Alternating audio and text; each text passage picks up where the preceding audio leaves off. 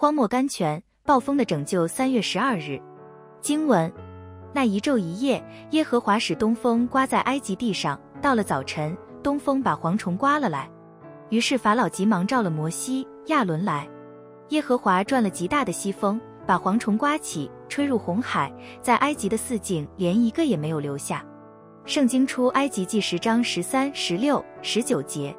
我们看神怎样利用暴风来拯救以色列人脱离残酷的法老，还有神在表显他最大的神权时，神最后一次对付埃及的军队，也利用大东风。圣经出埃及记十四章二十一节，当时以色列人都以为他们的处境太奇怪、太残酷了，前面是红海，后面是追兵，两旁都是高耸的山岩，断绝了一切逃生的希望。以色列人在这时候只能够仰望耶和华的拯救了。可是他的拯救是大东风，这真出他们意外。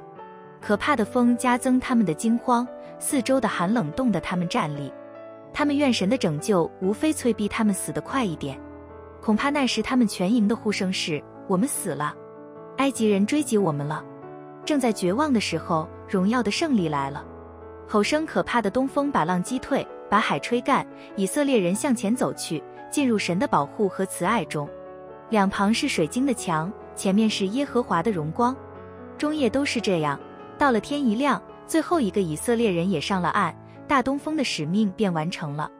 于是以色列人向耶和华唱歌说：“成就他命的狂风都当赞美耶和华。”圣经诗篇一四十八篇八十二节。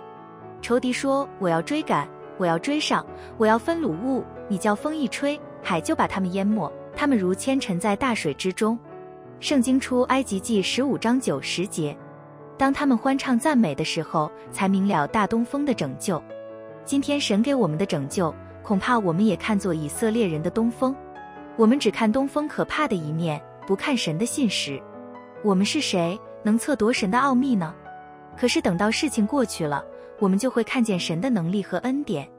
到有一天，我们要站在玻璃海上，拿着神的琴。与众圣徒一同唱神仆人摩西的歌和羔羊的歌，说：“众圣之主啊，你的方法易哉，成哉。”圣经启示录十五章三节直译，皮尔斯 Mark Guy Pierce。